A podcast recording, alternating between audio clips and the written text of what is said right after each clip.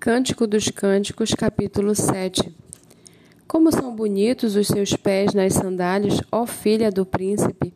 As curvas dos seus quadris são como colares trabalhados por mãos de artista. O seu umbigo é uma taça redonda onde nunca falta bebida. O seu ventre é um monte de trigo cercado de lírios. Os seus seios são como duas crias gêmeas de uma gazela.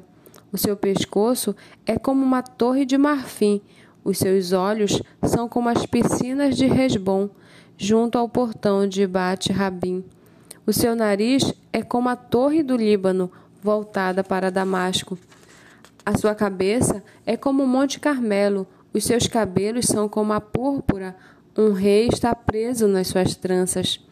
Como você é linda, como você é atraente, meu amor com as suas delícias.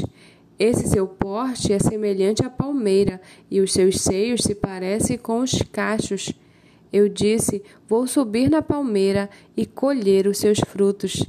Vejam os seus seios como os cachos de uva, e o aroma da sua respiração como os da maçã.